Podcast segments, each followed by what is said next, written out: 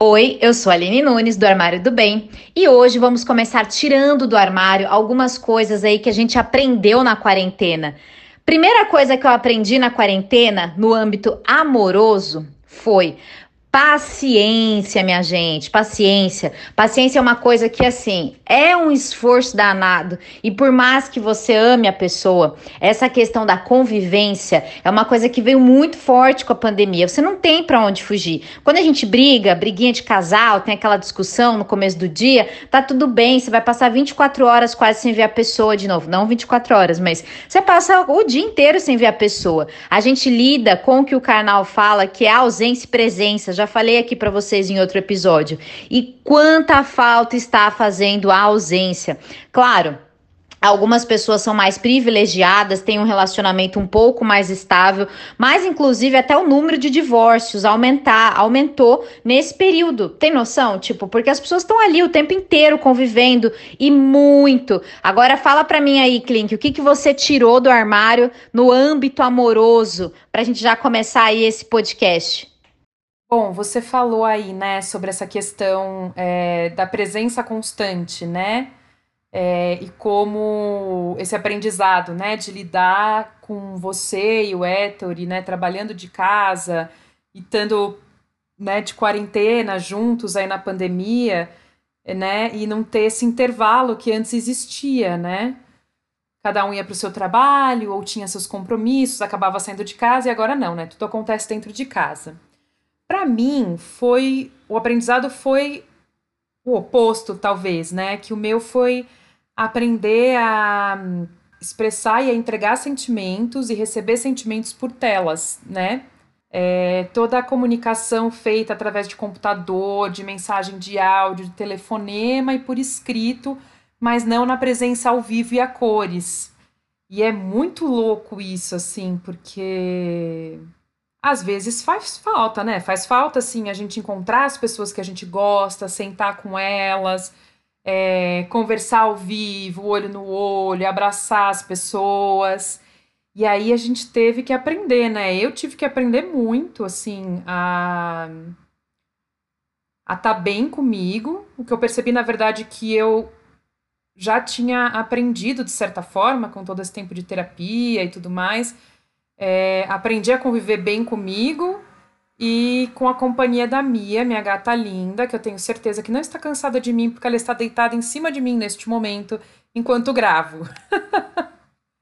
Acho que para mim foi isso, assim, sabe? Encontrar novas formas de expressar sentimentos sem ser ao vivo e a cores e sem poder sair de casa, sem poder encontrar as pessoas. Assim, foi o meu maior aprendizado.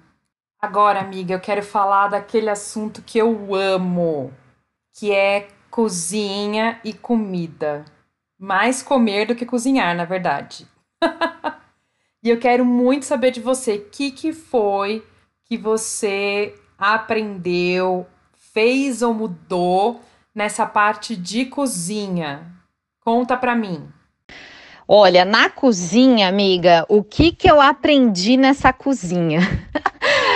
Menina, eu vou, vou falar bem a verdade. A verdade é que o Héctor tá cozinhando mais do que ninguém nessa vida. O bichinho tá cozinhando, tá cozinhando muito. Ele manda bem na cozinha, mas eu também aprendi algumas coisas assim, né? Porque, óbvio, não largo o garoto lá sozinho cozinhando.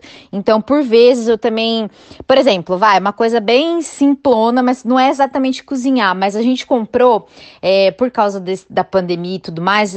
Eu fico meio receosa de receber a caixa da pizza em casa. Então, quando a gente chega a pizza, a gente tira, a gente compra todo um kit de pizzaiolo. E nunca na minha vida pedi pizza sem cortar em casa, sem fatiar, sabe? E aí agora eu comecei a, a pegar a pizza sem fatiar. E a gente faz todo esse ritual do preparo, de pôr a pizza no forno, é, de tirar a pizza. e aprendemos uma receita, ainda no universo das pizzas, é, uma receita assim de massa de polvilho. Eu posso até postar depois uma foto E, e, aí a gente vê como, como dá para fazer. Aí eu posto a foto e aí vocês podem pegar lá no nosso no nosso Instagram a receita certinha. Mas é uma pizza com massa de polvilho, assim, uma pizza levinha para você fazer na semana se você tiver com muita vontade de comer pizza. Essa é uma receita que eu aprendi. E você, amiga, o que que você aprendeu? Olha, amiga, eu aprendi que eu consigo cozinhar. Porque eu sempre achei que eu não tinha muito talento, né? Que eu tenho muito mais talento para comer do que para cozinhar. É, mas eu descobri que eu sei fazer algumas várias coisas, assim. É, arroz é uma coisa que eu já fazia bem e com tranquilidade, porque eu amo arroz. Mas aí eu fui testar umas coisas novas para variar um pouco a alimentação. E aí é, tem um livro da, da Rita Lobo que tem algumas receitas até para você fazer numa panela só. E aí, nossa, tipo, as receitas davam certo, né? e eu fiquei empolgadíssima. Eu passei um bom período no começo da, da pandemia cozinhando para valer. Eu só fui alternar a coisa da de cozinhar para valer, assim, todos os dias, com pedir comida às vezes, é, dependendo do trabalho, assim, quando fica muito, muito corrido aquelas fases em que a gente trabalha de domingo a domingo, aí tinha dia que não dava tempo mesmo. Mas eu também desenvolvi a técnica que eu já tinha antes, mas eu mantive, né, na verdade, essa técnica que quando eu cozinho, eu já faço para duas refeições, pelo menos, né? Porque daí, ou eu faço o almoço e já tenho a janta, ou eu faço a janta e já tenho o almoço. É, porque assim eu conseguia lidar melhor com o cronograma da vida. Aí tem algumas receitas que eu fiz. Eu fiz macarrão putanesca, eu fiz um negócio que eu esqueci o nome, que tem grão de bico e ovo. Eu fiz peixe com batata e espinafre. Eu fiz é, arroz de lentilha. Eu finalmente aprendi a fazer feijão do jeito que eu gosto é, porque eu não conseguia fazer direito a coisa do caldo e tudo para engrossar o caldo. Aprendi com Rita Lobo também. É, sim, sim, gente, olha, sou fã porque Rita Lobo me faz acreditar que eu posso cozinhar. Esta é a verdade. Então, enfim, foram esses aprendizados, assim, né? Durante a, a quarentena e a pandemia, foi esta alegria de descobrir que eu consigo cozinhar. Bom, amiga, e eu falei, né, dessa coisa que o dia que a semana estava muito corrida do trabalho, eu acabava pedindo a minha marmitinha. É... Então vamos falar de trabalho. Eu quero saber como é que tá a sua relação com o trabalho, com essa questão do trabalho remoto, do home office, né? O famoso trabalhar de casa. Como é que tá sendo a rotina? Você conseguiu estabelecer uma rotina? Como você está lidando com tudo isso? Olha, amiga, na questão do trabalho, uma coisa assim que real eu aprendi e eu acho que muitos dos brasileiros aprenderam é precise, precisemos, precisamos e podemos conviver é, com o online, com o digital, né?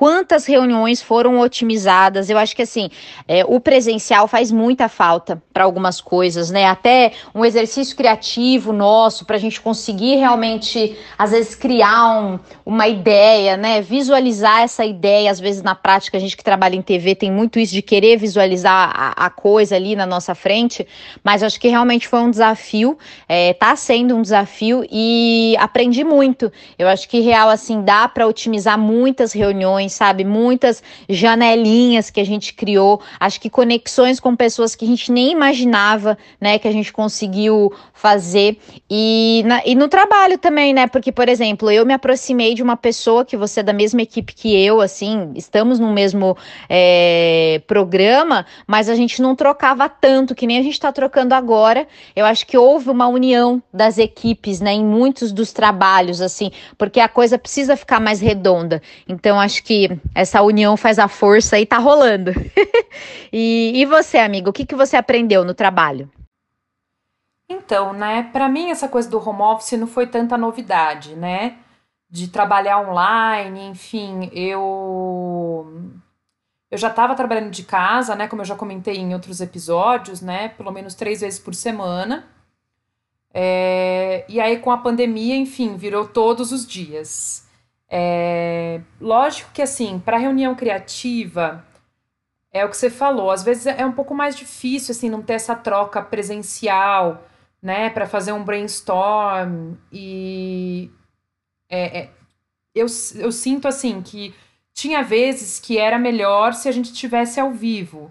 Porque é aquela coisa, né? Trava a câmera, o áudio falha, quando fala um por cima do outro na conversa por vídeo, não funciona igual quando a gente faz isso ao vivo.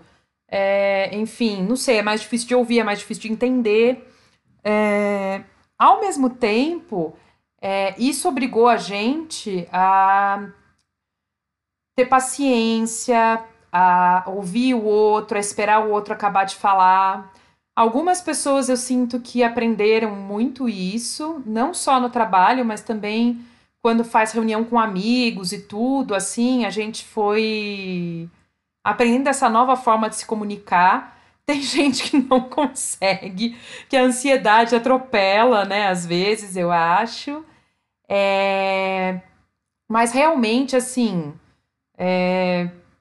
só comprovou, assim, sabe? O que eu sempre achei, que há coisas que a gente faz presencial, mas muitas coisas podem ser feitas é, cada um na sua casa, à distância. Evita que a gente pegue trânsito, que a gente se desgaste numa cidade como São Paulo. Por exemplo, eu atravessava a cidade para ir até a Globo. Então era assim, quase uma hora na ida, na volta, às vezes demorava uma hora e meia para voltar para casa. Então, assim, é um tempo que eu ganhei, assim, que eu ganhei tanto para trabalhar com uma qualidade melhor, quanto para viver melhor, porque aí eu não passo esse estresse do trânsito, é, ganho um tempinho a mais, então eu consigo tomar meu café da manhã com mais calma, aí eu consigo preparar tudo para começar a trabalhar, eu consigo almoçar com tranquilidade. Aí, assim, a única coisa é que aí a gente também precisa criar o limite da hora de parar de trabalhar. Porque senão a gente vai embora e quando assusta, é nove da noite está trabalhando. Então, isso eu também fui treinando em mim e ajustando para saber que depois de um certo horário era fecha o computador e acabou. E aí, assim, as coisas se ajustaram e eu realmente gosto desse novo formato. Gosto mesmo. Agora, eu acho que um, uma coisa que foi um desafio grande, né? A partir do momento que a gente tem que ficar dentro de casa, faz tudo em casa, e por um bom período, né, a gente. Eu não saía nem para ir no mercado, assim, eu peço mercado, né, eu pedia a, far... a farmácia, as coisas da farmácia, e aí foi encontrar um jeito, assim, né, uma coisa que acho que foi difícil para quase todo mundo, encontrar um jeito de se exercitar, né, de não ficar sedentário. É, como é que você fez, amiga? Principalmente você, assim, que é tão acostumada a se exercitar, que corre, enfim, muito mais do que eu. Eu ando, né? Eu ando rápido, você corre. como é que como é que você se organizou para isso? Como é que você fez para não ficar parada? Nossa, amiga, essa questão do corpo é uma questão bem sensível, você sabe, né? A gente já falou disso em outros podcasts e tal. Eu comecei a quarentena achando que ia ficar tudo bem, comprei lá o, o rolo de treino, que eu posso até mostrar depois para vocês no, no, no, nosso Instagram, mas eu vi que não era o suficiente, porque a bicicleta, a bike, não é uma coisa que mega me anima, assim, a me exercitar, né? Eu, eu tenho um pouco, às vezes, de de resistência mesmo, assim, não é um, um, esporte dos sonhos. E eu tava na pegada de correr na rua, né? Então, assim, foi uma frustração gigantesca não poder mais correr na rua, né? Tem, eu sei que tem gente que já tá correndo e tal, mas assim, eu não tenho esse preparo para correr e ficar ali de mascarada. Eu não consigo, eu perco muito fôlego, gente. Sou muito sensível nessa coisa de respirar.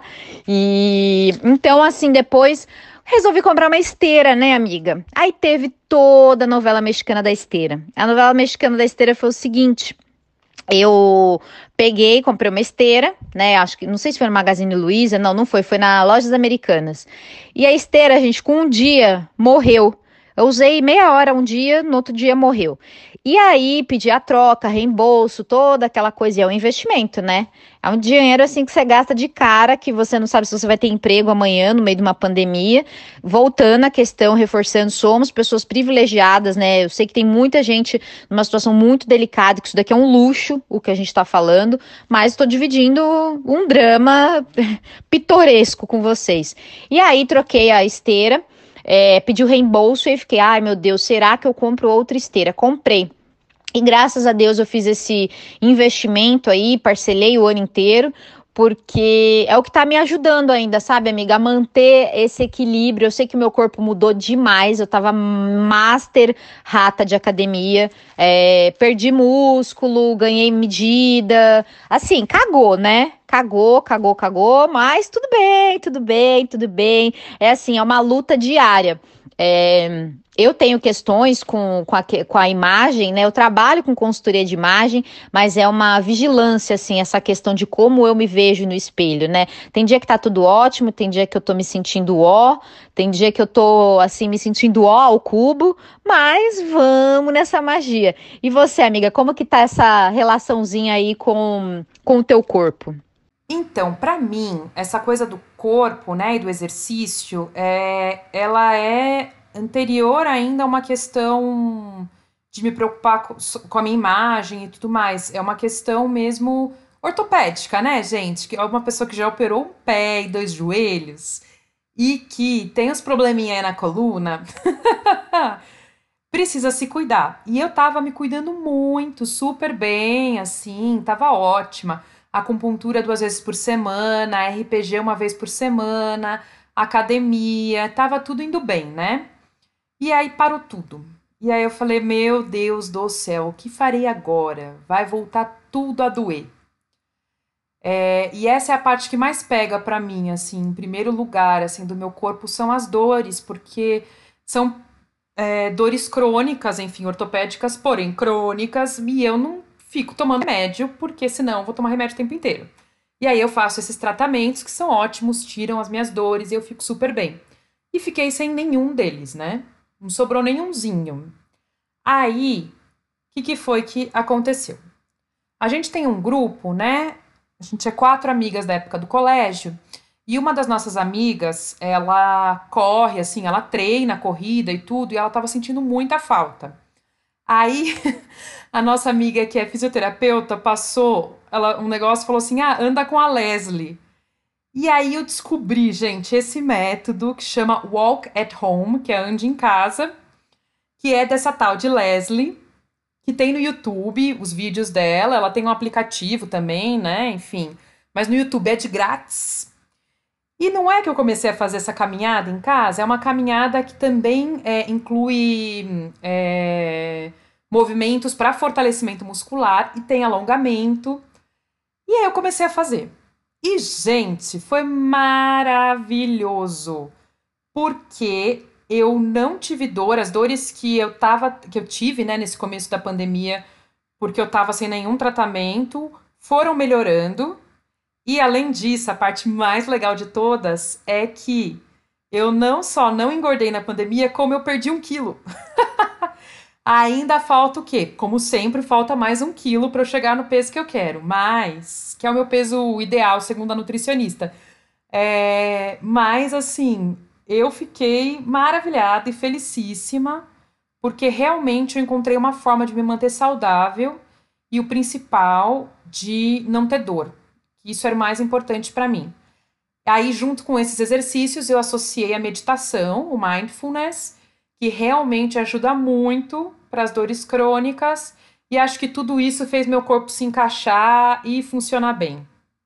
Agora eu vou puxar a sardinha pro meu lado e quero saber da senhorita como estão indo as leituras, como vai essa sua relação com a leitura na pandemia? Aumentou, diminuiu, melhorou, piorou? Conta pra mim, fale tudo, não esconda nada. Olha, amiga, o que eu tô lendo ultimamente, assim, tá tudo voltado para essa questão da imagem e como que a gente pode se ver e como que as pessoas enxergam a gente por meio das microexpressões faciais. Eu tô assim viciada nesse assunto, eu tô assim total focada e porque assim não é uma coisa de estratégia, sabe? De você assim, ah, vou aqui, porque tem muito neuromarketing, tem muitas dessas estratégias do universo do marketing para você assim se armar formar, né? Para se comunicar com o outro de uma maneira que você vai ganhar não sei quantos milhões e parará, parará, não é isso. Eu estou estudando realmente assim para trabalhar é, a questão da empatia, né? Então, até vou recomendar um livro para vocês que é, eu acho que é Preste Atenção em quem está à sua frente, repare em quem está à sua frente. É um livro super curtinho, super rápido, que eu já recomendei em lives lá do Armário do Bem, e faz a gente notar essas microexpressões, olhar a quantidade de músculos que a gente tem no rosto. E aí a gente percebe, menina, que assim, o negócio é muito complexo, que a tristeza grita, que a alegria grita. E aí, às vezes, você para mesmo para prestar atenção no outro que você está se comunicando. Você fala assim, gente, será que essa pessoa realmente está confortável com o que eu estou dizendo? Se ela não está confortável, você até ganha ali uma chance de tentar mudar o cenário, entende? Isso é o real valor da empatia. Então é muito legal, assim, eu super recomendo. E você, amiga, vamos ver se você consegue aí em um minuto e pouquinho recomendar aí o que que você está lendo, você que é rainha dos livros. Nossa, amiga, eu tô lendo tanta coisa. Gente, se tem uma coisa que eu tenho feito nessa quarentena pandêmica é ler. Eu tô lendo tanto, assim, que eu eu tô desatualizada de qualquer série de players, tipo Netflix, Amazon Prime, enfim, eu não tô vendo nada eu tô vendo menos TV, eu tô vendo menos muitas coisas. Porque, assim, não tô querendo dizer que é, é, é melhor ou pior, é que, assim, é, finalmente eu posso ler muito. Porque o trabalho cansa a gente, né? Aquela, o deslocamento, né? Como eu falei, tudo isso ia comendo tempo. E agora não. Agora eu posso, tipo, agora dá para ler no almoço, porque eu tô almoçando em casa, eu consigo aquele momento de paz para ler, eu consigo ler de manhã quando eu acordo, eu consigo ler à noite antes de dormir. Para mim, assim, isso é mágico. É mágico. Os livros são meus amigos desde criança e agora, mais do que nunca, eu tô com eles. Eu não posso ver uma promoção da Amazon que eu preciso me controlar para não comprar. E com a coisa da biblioterapia, então, e do curso de psicanálise, é...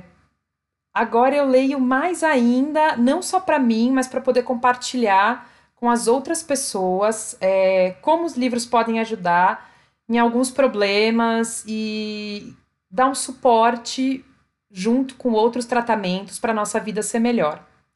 Eu tenho lido muito Freud porque eu tô no primeiro semestre, né, do curso de psicanálise. Então, basicamente é Freud, né, gente? Então, assim, tô aí mergulhada no, no mundo do Freud.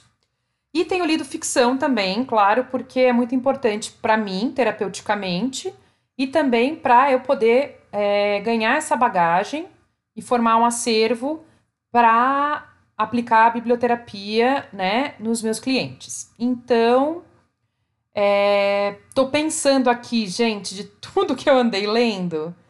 Olha, tem um livro da Jane Austen que eu gostei muito, que chama A, a Abadia de Northanger, que é, é curto e é super legal. É divertido, é ótimo, assim. Acho que eu indico esse, mesmo porque Jane Austen ajudou é, os soldados, quando eles voltavam da guerra, ler Jane Austen foi uma coisa que ajudou muito e que foi usado no tratamento para os traumas e para os estresses que eles estavam é, depois de passar pelo campo de batalha. Então, acho que é uma boa leitura para esse momento em que a gente está, de certa forma, numa batalha que é contra é, essa pandemia. Vou indicar um que é Chick Lit, como falam, né? Literatura de menina, de mulherzinha, mas que eu acho que é legal porque ele fala sobre realizar mudanças de vida, grandes mudanças de vida.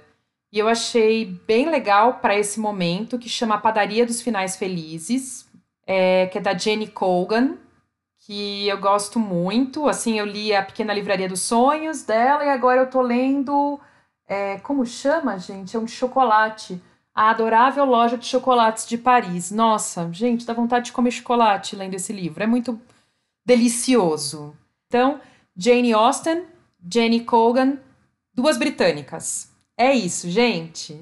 E com essas dicas, eu encerro esse nosso episódio 20. Gente, episódio 20. Com esse balanço sobre o que a gente aprendeu nesse período, nesses, né, nessas 20 semanas é, que o podcast está no ar, nessas 20 semanas que a gente está encarando essa pandemia. E vocês, o que, que vocês aprenderam? Conta pra gente, conta lá no Instagram, tá certo? E até a próxima! Até segunda que vem. Beijo!